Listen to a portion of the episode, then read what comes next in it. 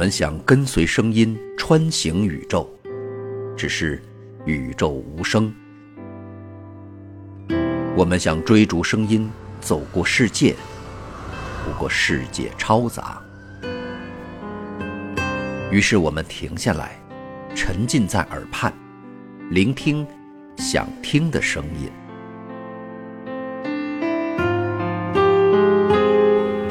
欢迎来到给小白白的有声书。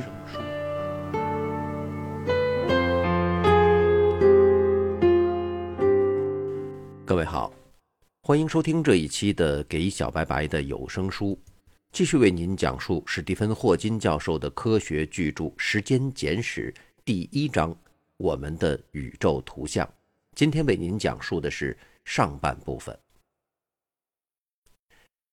一位著名的科学家，据说是贝特兰·罗素，曾经做过一次天文学演讲。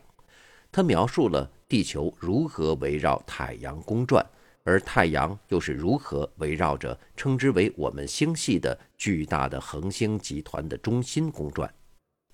演讲结束之际，坐在房间后排的一位小个老妇人起立说道：“你讲的是一派胡言，实际上。”世界是驮在一只巨大乌龟背上的平板。这位科学家露出了高傲的微笑，然后答道：“那么这只乌龟是站在什么上面的呢？”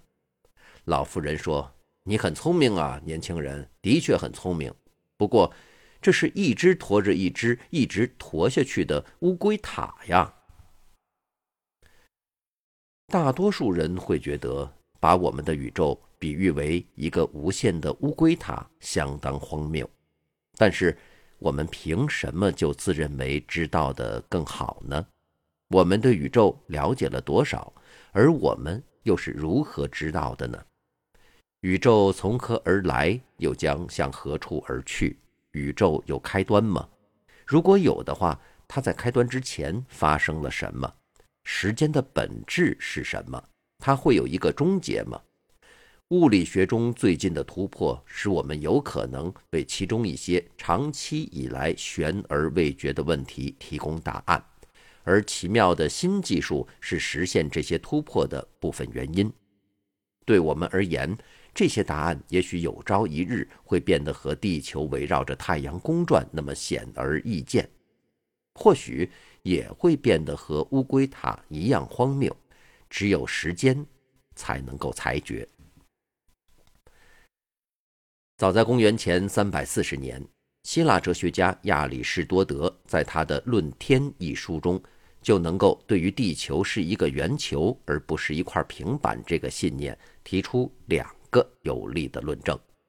第一，他意识到月食是由于地球运行到太阳与月亮之间引起的，地球在月亮上的影子总是圆的，这只有在地球本身为球形的前提下才成立。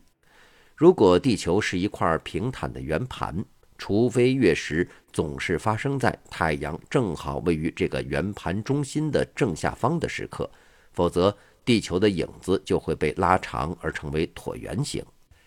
第二，希腊人从旅行中知道，在南方观测北极星，比在较北地区北极星在天空中显得较低。根据北极星在埃及和在希腊表观位置的差别，亚里士多德甚至估计出地球大圆长度为四十万斯特迪亚。现在我们还不能准确地知道一个斯特迪亚的长度究竟是多少，但也许是两百码左右。这样就使得亚里士多德的估计大约为现在所接受数值的两倍。希腊人甚至为地球是球形提供了第三个论证，否则何以从地平线驶来的船总是先露出船帆，然后才露出船身？亚里士多德认为地球是不动的，太阳、月亮、行星和恒星都以圆周为轨道围绕着地球公转。他相信这些是因为他认为地球是宇宙的中心，而圆周运动是最完美的。他的这种看法是基于某些神秘的原因。公元二世纪，这个思想被托勒密精制成一个完整的宇宙学模型。地球处于正中心，八个天球包围着它。这八个天球分别负载着月亮、太阳、恒星和五个当时已知的行星，即水星、金星、火星、木星和土星。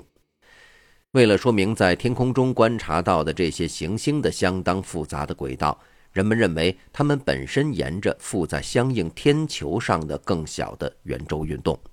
最外层的天球携带着所谓的固定恒星，它们的相对位置总是保持不变，但是总体围绕着天空旋转。最后一层天球之外为何物，一直不很清楚，但是它肯定不是人类所能观测到的宇宙部分。托勒密模型的系统可以相当精确地预言天体在天空中的位置，但是为了正确预言这些位置，托勒密不得不假定，月亮遵循的轨道有时使它离地球的距离是其他时候的一半。这意味着，月亮有时显得要比其他时候大一倍。托勒密承认这个瑕疵，但是尽管如此，他的模型被广泛的，虽然不是普世的接受。他被基督教会接纳为与圣经相一致的宇宙图像，这是因为它具有巨大优势。即在固定恒星天球之外，为天堂和地狱留下了大量的空间。然而，1514年，波兰教士尼古拉·哥白尼提出了一个更简单的模型。他的观念是：太阳静止的位于中心，而地球和行星们围绕着太阳做圆周运动。将近一个世纪以后，人们才认真接受他的观念。后来，两位天文学家，德国人开普勒和意大利人伽利略开始公开支持哥白尼理论，尽管他所预言的轨道还不能完全和观测相符合。直到1609年，亚里士多德和托勒密的理论才宣告死亡。那一年，伽利略用刚发明的望远镜来观测夜空。当他观测卫星时，发现有几个小卫星或月亮围绕着它转动，这表明。不像亚里士多德和托勒密设想的那样，并非所有东西都必须直接的围绕着地球转动。同时，开普勒修正了哥白尼理论，提出行星不是沿着圆周，而是沿着椭圆运动，从而最终使预言和观察相互一致。就开普勒而言，椭圆轨道仅仅是想当然的，并且是相当讨厌的假设。因为椭圆显然不如正圆那么完美。虽然他几乎偶然地发现椭圆轨道能很好的和观测相符合，却不能够把它和他的磁力引起行星围绕太阳运动的思想相互调和起来。只有到更晚得多的1687年，这一切才得到解释。这一年，艾斯克牛顿爵士出版了他的《自然哲学的数学原理》一书。这部也许是物理科学中有史以来最重要的著作。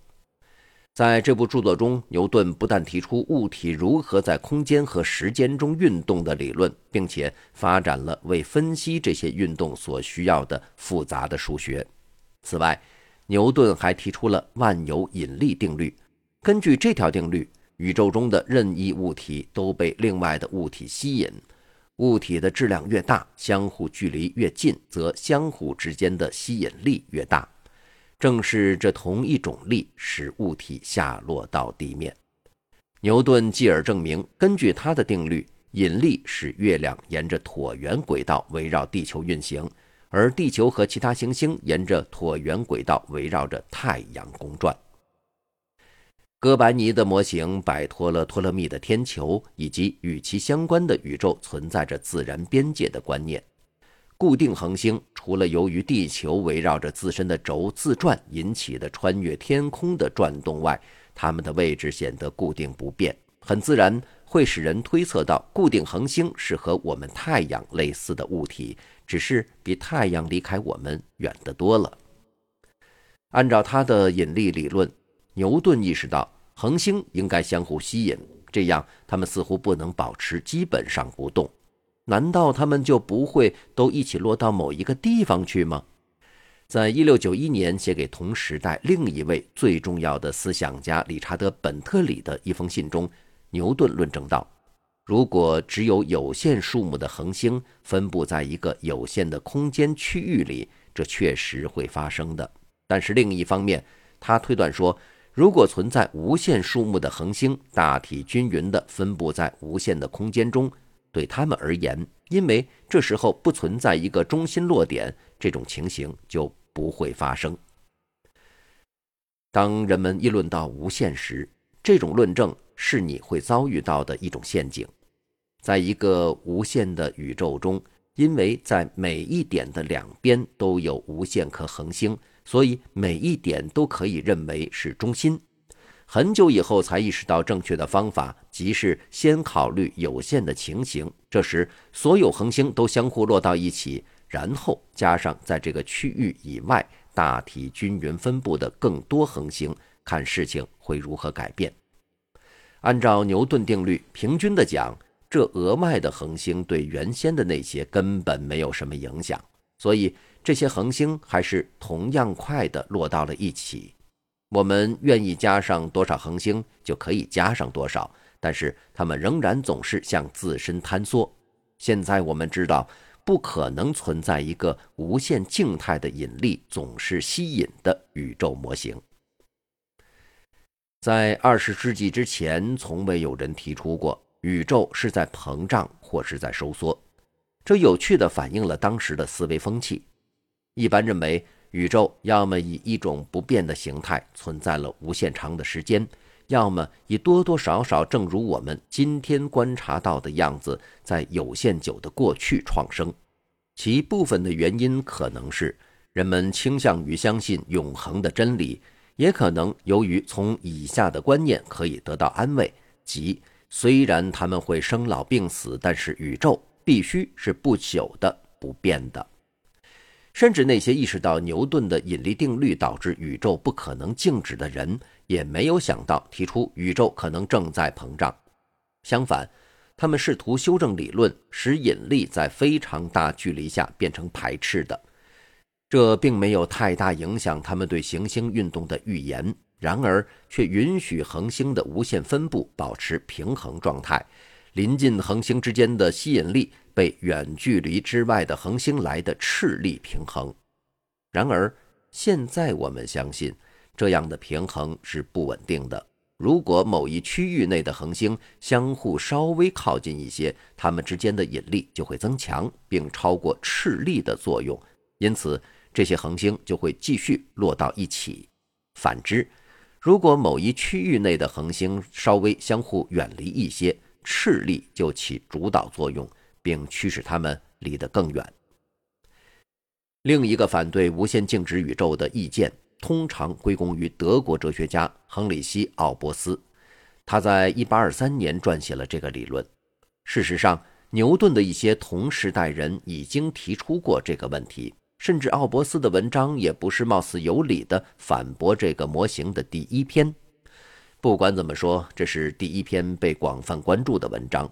其困难在于，在一个无限静止的宇宙中，几乎每一道视线必须终结于某一颗恒星的表面。这样，人们可以预料，整个天空甚至在夜晚都会像太阳那么明亮。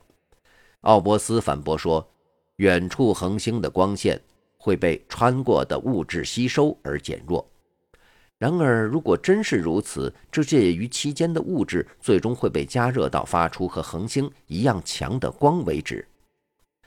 可以避免整个天空像太阳那么明亮的结论的唯一方法是，假定恒星并非永远那么明亮，而是在有限久的过去才开始发光。在这种情况下，吸光物质还没被加热，或者远处恒星的光线尚未到达我们这里。但是这样一来，我们就又面临着使得恒星发光的最初原因到底是什么的问题。好，感谢您收听这一期的《给小白白的有声书》，在下期的节目当中，继续为您带来本章我们的宇宙图像的下半部分。下期节目，我们再见。